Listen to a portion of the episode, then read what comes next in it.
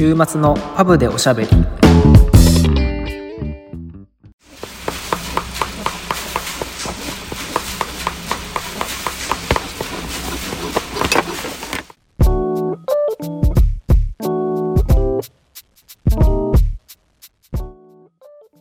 このポッドキャストはフレームメーカーのケイトとシューメーカーのサトシが仮想パブ併設型ビスポークスタジオからイギリスとものづくりをテーマに配信しています本日のテーマはサンスペルの深掘りをしていきたいと思います。イエイ！これからはそういうイギリスの歴史あるブランドとかのこう紹介とか深掘りエピソードを取っていきたいなっていうことで第1弾です。あの靴でもなくメガでもでもなくそんな知らないのにサンスペルの深掘りということですね。いやイギリスとものづくりをテーマだからさ、うん。まあ。まあ、イギリスですから。任せますよ。これなんで撮ろうかなって思ったかというとこの間あのインスタグラムぼーっと見てたらあの東京のセレクトショップのレショップさんで別注 T シャツ発売しますっていう記事を見まして。うん。そこにあった一番最初のサンスペルの紹介の文章が160年以上の歴史を持つ英国名門ホニャララブランドサンスペルって書いてあったんですよ。さてそこに入るワードは何でしょ老舗。ういえいえそんなことではなくあのサンスペルといえばこれっていう。ポロシャツ。違います。これ意外だったんですよ、僕。これ正解を言うと、あの、アンダーウェアブランドって書いてあったんですよ。アンダーウェア やっぱりなアンダーウェアだと遅いわ。でもさ、あの、この間さ、ちょうど2週間ぐらい前に、あの、サンスペルのお店行った時にさ、サンスペルの T シャツめちゃめちゃいいよなって言ったよね、サトシさんが。うん言ったそれはパンツもあるけどね。うんうんうん。あの履いてるけど。いいよ。で、レショップで別注してたのは、まあ、話したかもしれないけど、T シャツなんですよ。でもなんかこう本当に肌着っていう T シャツまあその僕はその別注のやつは見てないけどうん。僕の着てるやつはやまあ別にその1枚で着れるけどね。こう肌着みたいなこの肌触りというかさこう滑らかさというかさ本当にそれはすごいし結構こう洗ってもへたれにくいから本当に理想は全部サンスペルにしてもいいぐらい T シャツはだけど。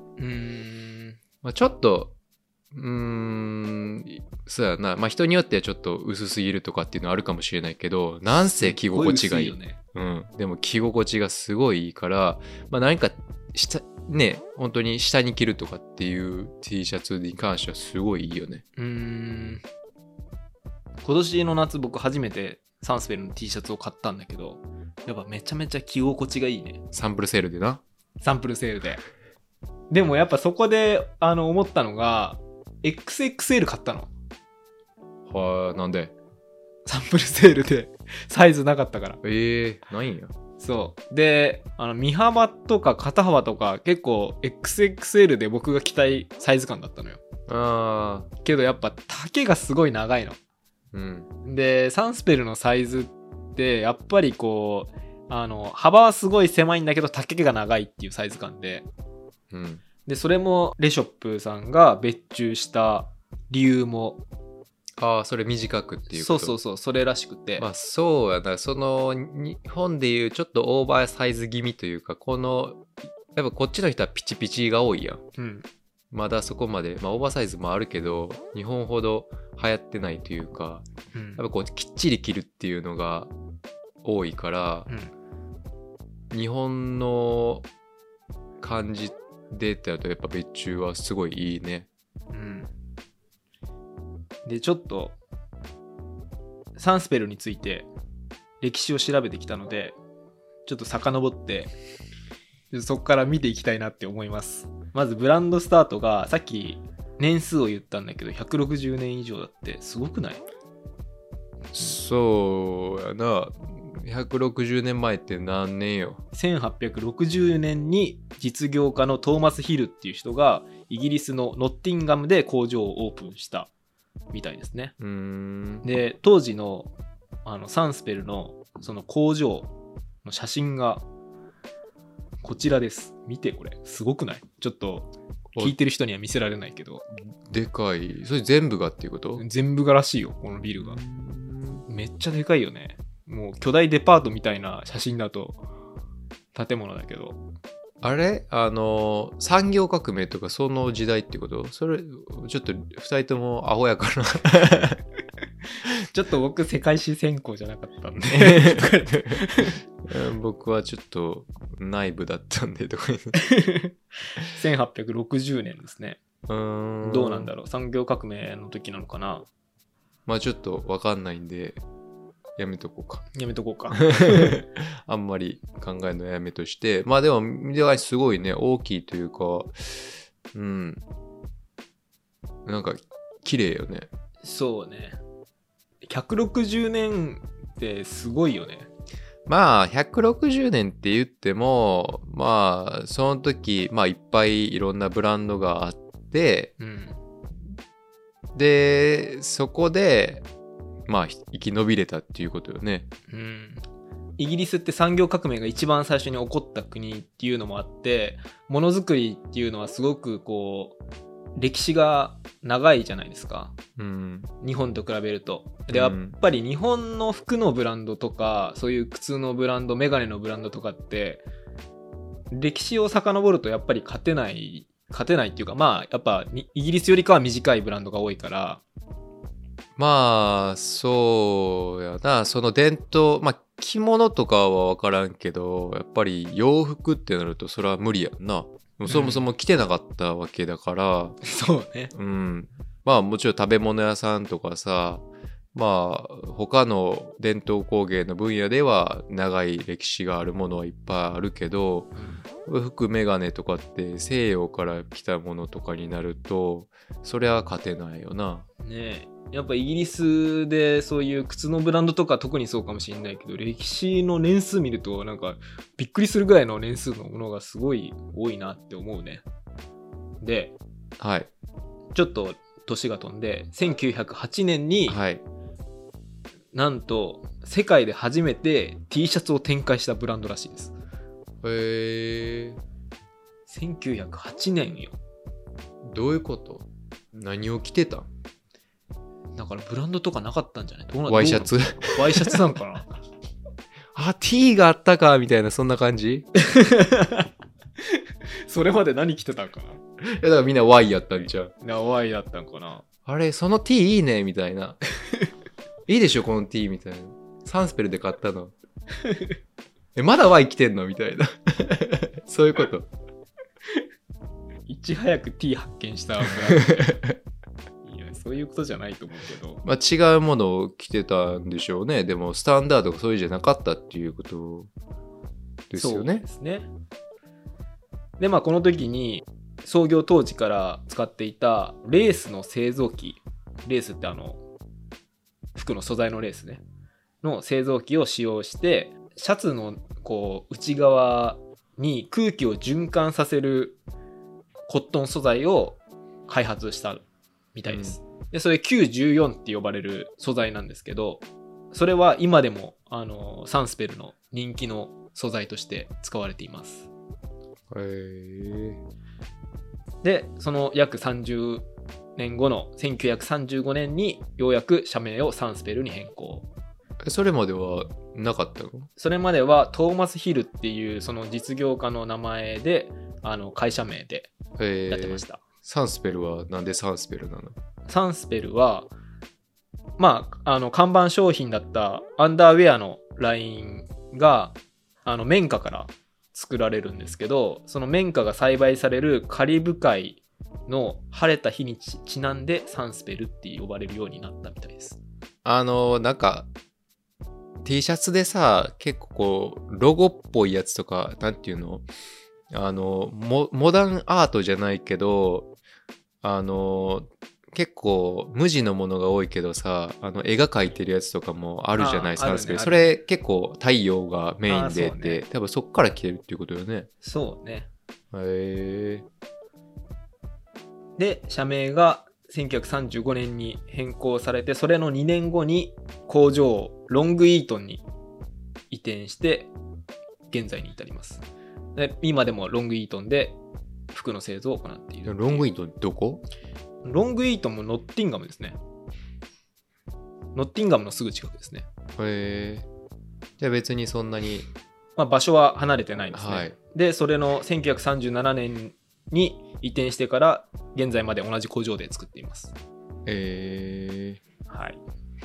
で、まあ、この頃になると、世界は戦争の時代に入るんですけど、サンスペルもその影響を受けて、1940年に第二次世界大戦、ロンドンのブルートンストリートって知ってます？ー、知らない。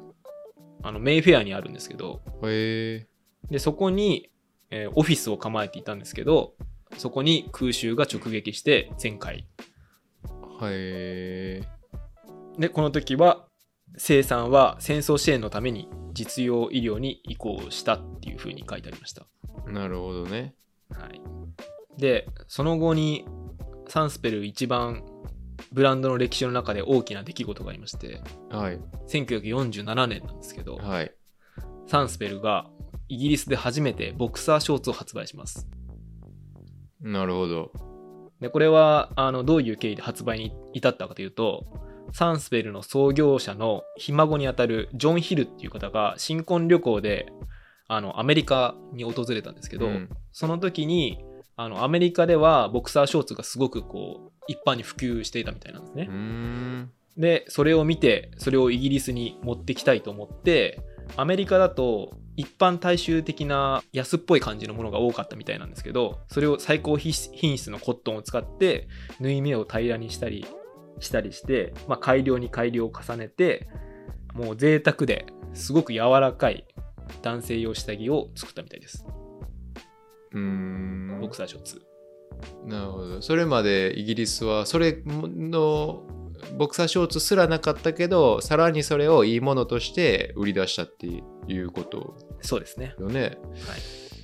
うーんなんでなんでしょうねなんでっていうと、いやなんか別に安くでもないものだから持ってきたらすぐ売れそうな気はするけどわざわざそれをいいものにして売ろうっていうのはなんでなのかなっていうかまあもともと持ってたもので作ったらいいものになったのか。サンスペルは強みとしてはやっぱ自社工場があるっていう自分たちで全てものを当時作っているっていうのとあとその素材自体の開発も自社で今でもそうだけど行ってたみたいなんで、だからまあそのまま持ってくるっていうよりかは自分たちで新しいものを生み出すっていうことをしていたのかなって僕は思ったんですけど。まあそうもともと高品質なものっていうブランドっていうことやもんね。そうね。うーん。でその後1960年代半ばにハロッツに売り場を構えます。え初めて。この時はまだロンドンにお店ないです。ー、あそうなんや。それまでどうしてたん？それまではだからデパートとかに卸してたりはしたけどね。その売り場としては持ってなかったのでその時ハロッツに売り場を初めて構えました。すごいよねハロッツに。ハロッツ今は多分売り場はないよね。分からへん。あるんかな？ない気がするけど。ねハロッツになんかサンスペルってちょっと合わない感じもするけどね分からんけどでも普通に下着売り場とかにはあるんじゃない、まあ売ってはいるだろうけどね、まあお店としてはね、まあ、そもそも自分のなんていうのお店持ってたらそんなとこおろさない方がいいもんね。そうね。ねわざわざ安くでさうんうん。やる必要ないだろうから別に。はいでその後またビッグイベントがあります。は1982年サンスペルのボクサーショーツがリーバイスのすごく象徴的な広告で着用されます。でこれで一気にサンスペルのボクサーショーツに人気に火がつきます。で当時のなんと写真があります。いえー今僕が想像してるのはボクサーパンツに上デニムジャケットのイメージしかしないけど。こちらです。え？どこがリーバイスよ？これリーバイスの広告らしいんだけど、デニムをこのコインランドリーで洗ってるところの写真なのかな。へえで、これ本当に今、サトシさんがなんでどこがリーバイスなんて言ったのは、男性がボクサーショーツと靴下だけ履いて、デニムを洗濯機に入れているところの写真。広告本当にこれ、リーバイスっていうかサンスペルの広告みたいな。それは何の広告やったの？リーバイスは洗えますよっていう広告なのか。広告なのかな？ちょっとそこまで書いてなかったんだけど、別にサンスペルがお願いしてとか一緒にとかっていうことじゃなくリーバイスがまああの洗ってる姿を撮りたいんだ。じゃあどこのブランドにしようでじゃあまあサンスペルにし,、まあ、しようかみたいなそんな感じっていうことよね。うん、多分そうだと思う。ニック・ケイメンっていう人がモデルみたいで、そのジーンズを脱いでサンスペルの白いボクサーパンツだけを残した有名なコインランドリーのテレビ広告を公開したっていう風に書いてありました。えーしかもでもさボクサーパンツってさほんまにボクサーのパンツみたいな長さやなそうそうそう、結構長めのね。うんなんか僕ね今ボクサーパンツって結構短いピタッとした感じだけどほんまのボクサーの あれと変わらんぐらいのやつやなそうね。で、あの、まあ、ハラツにに売り場を構えるぐらいなので、本当にこう、高級下着として、下着ブランドとして、あの、認知されてたんだけど、この広告をきっかけに、一気に高級品から、もう大衆、まあ、大衆向けまではいかないけど、変わっていきます。うーん。そして、時は飛んで2006年、ダニエル・クレイグのはい。007カジノロワイヤルでサンスペルのリベエラポロを着用。ポロシャツですね。うーん。を着用してこれまた人気に火がつくきっかけとなります。サンスペルってワラントついてたよね。ついてなかったっけ？ついてた気がする。あれいつなんやろうな。こんな歴史調べてるのにそれ調べてないっていう。重要なとどういうこことやねえあそうねえなんか一つかついてたような気がするけど。ねやっぱりロイヤルワラントねあのついてるかついてないかっていうのはやっぱイギリスブランドとしては大きいよね。うん。しかも同じ業界というかね同じようなってあんまりないもんね。そのそれぞれのプロダクトではあるかもしれないけど。そうね。この時サンスペルは衣装デザイナー、映画の衣装デザイナーのリンディ・ヘミングと協力して、初のジェームズ・ボンド映画カジノ・ロワイヤルでダニエル・クレイグの衣装を着させます。うんそれ用に作ったっていうことそれはじゃあそうね、衣装デザイナーと一緒にやってるんで。で、この時、イギリスの有名な新聞紙のタイムズっていう新聞紙がありますけど、はいタイムズのコメントで、タキシードを着ずにボンドのように見える最も簡単な方法って書かれています。まあまあなんとでも書くわな そして2010年、ようやくロンドンに初の路面店オープンです。ああそんな後ですか意外と遅いよね。えー、僕もっと昔からうんね、お店あったのかなと思ったけど、ちなみに1店舗目はショーディッチの店ですね。はい今でもあります。で、この後10年間で現在に至るまでに9店舗、ロンドンに9店舗お店があります。ねそれなりにある気がするけど。うん。サンスペルってやっぱお店のある場所すごくいいよね。いいですね。なんかすごくいい場所にいつもあるなってすごく思う。あなんか服買うときにあサンスペルちょっと行こうかなって言ったら大体あるみたいな。そういうとこ。そう、まあ、そういう意味でもあるし、うん。なんかねあのまあその正直とかその双方とかもちろんあるけどなんかあここにあるんだみたいなところにもある気がする。例えば、あのそのベーカーストリートのチルタンストリートっていうあんまりりこう観光客で服を買いに行く人が行かないようなローカルな人がちょっと服を見に行くようなところとかちょっと雰囲気のいいところにあのお店があるなっていう感じがしてなんかこう立地の選び方がすごく僕は好きですね。うーん。まあ、雰囲気いいよね、店舗もね。そうね、うんそう。店舗の雰囲気すごいいいね。清潔感のある感じで。うん。やっぱあれだけ、うーん、まあ、退屈っちゃ退屈やん。品揃え的に。うんうん肩も別に奇抜なものなければ、スタンダードで色が展開されてるだけで。うん。そうね。だからなかなか、まあ難しいとは思うけど、やっぱでもそういうのはうまくやってるような気はするよね。そうね。で、その2年後、2012年、だんだんほぼ現代になってきましたけど、クリエイティブディレクターのジョナサン・アンダーソンを採用して、あの、ウィメンズラインを再開します。え、なかった？なかったです。あ、そうなんや。はい。本当に2012年だと、ね、10年ぐらい前だから、ようやくその時にサンスペルがウィメンズラインを作ると。でちなみにこのクリエイティブディレクターのジョナサン・アンダーソンご存知ですか？知らない。ジョナサン・アンダーソンは JW アンダーソンの創設者。へえ。ロエベのクリエイティブディレクターも務めています。現在38歳のファッションデザイナーです。え JW アンダーソンってそんな若いんや？ね、そう若いんだね。そんなこともやってんねんな。すごいな。デザイン量すごそう。デザイン量すごそうだけど、そんなデザインするとこあるかとかって思っちゃうけど、あるんでしょうな。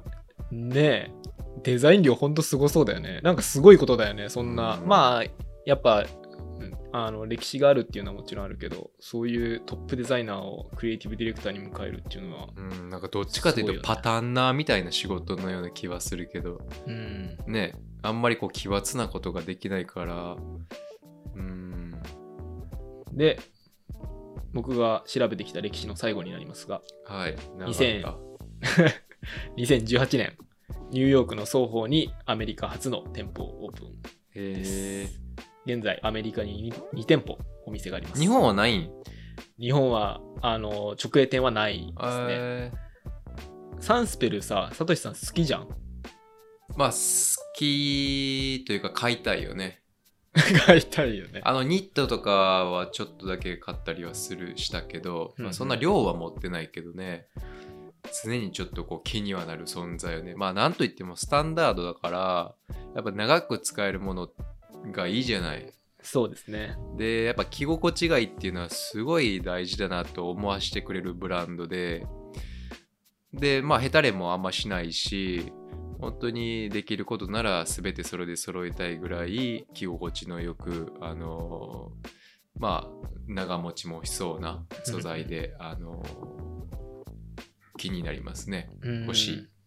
僕、自社工場があるってこれ調べるまで知らなかったんだけど、あるやろあるか。でも自社工場ってさ、やっぱ、持てるブランドってすごく少ないよね。だって、あの、これはメガネでもそうだけど、基本的には、その、例えばニット作ってる工場、T シャツを作ってる工場とかがあって、そういうところと契約して服を作ってもらって作るっていうのが基本的だけど、あーまあでもサースペルでもさでも全部自分でやってるってことはないんじゃない？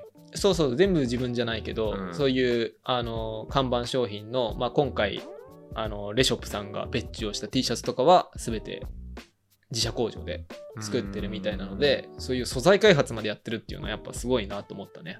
まあまあ、それも、まあまあ言い方かもしれんけどな。もう、何？いや、そうですねって言えよ。なんか、東レ島とかって素材開発って感じはするけど、なんかイギリスの素材開発ってなんか、何個か試してなんか、あ、それいいんじゃない？みたいなぐらいの開発なんちゃうかなと思っちゃうけど、まあまあ、いいものっていうのは確かですな。そうですよね。うん。やっぱそういう自分たちでやっぱやっていかないと、ね、これだけ長い歴史っていうのは続かないのかなと思うので。うん、そうね。やっぱり、うーん、同じ、なかなかこう、デザインで毎年毎年変えれるもんじゃないっていうのは、あの、まあ、メガネでも靴でもちょっと通ずるとこはあるだろうし、ずっとストレートの球で戦ってるというか、なんかね、こう結構いじれるところが少ないからなかなかブランドとして長くやっていくっていうのは大変だとは思うけどやっぱブランディング能力と素材の良さというかねそれはすごいなと思いますね。はい。っていう感じで。はい。まあどうだったでしょうか？眠たかったでしょうか？でも僕これね調べててすごい楽しかった。で今後はやっぱこういう感じでたまにやっていきたいんで。そうね。もしこれが良くてなんかこのブランドもやってほしいとかそういうのがあればまあもっと続くだろうしまあそれがなければ多分おおのずとなくなっていくだろうし。ぜひお便りでお待ちしていますので感想コメントよろしくお願いします。ということで Apple Podcast のフォローといいね概要欄のリンクから Instagram のフォローとお便りをお願いいたします。それではまた来週。来週。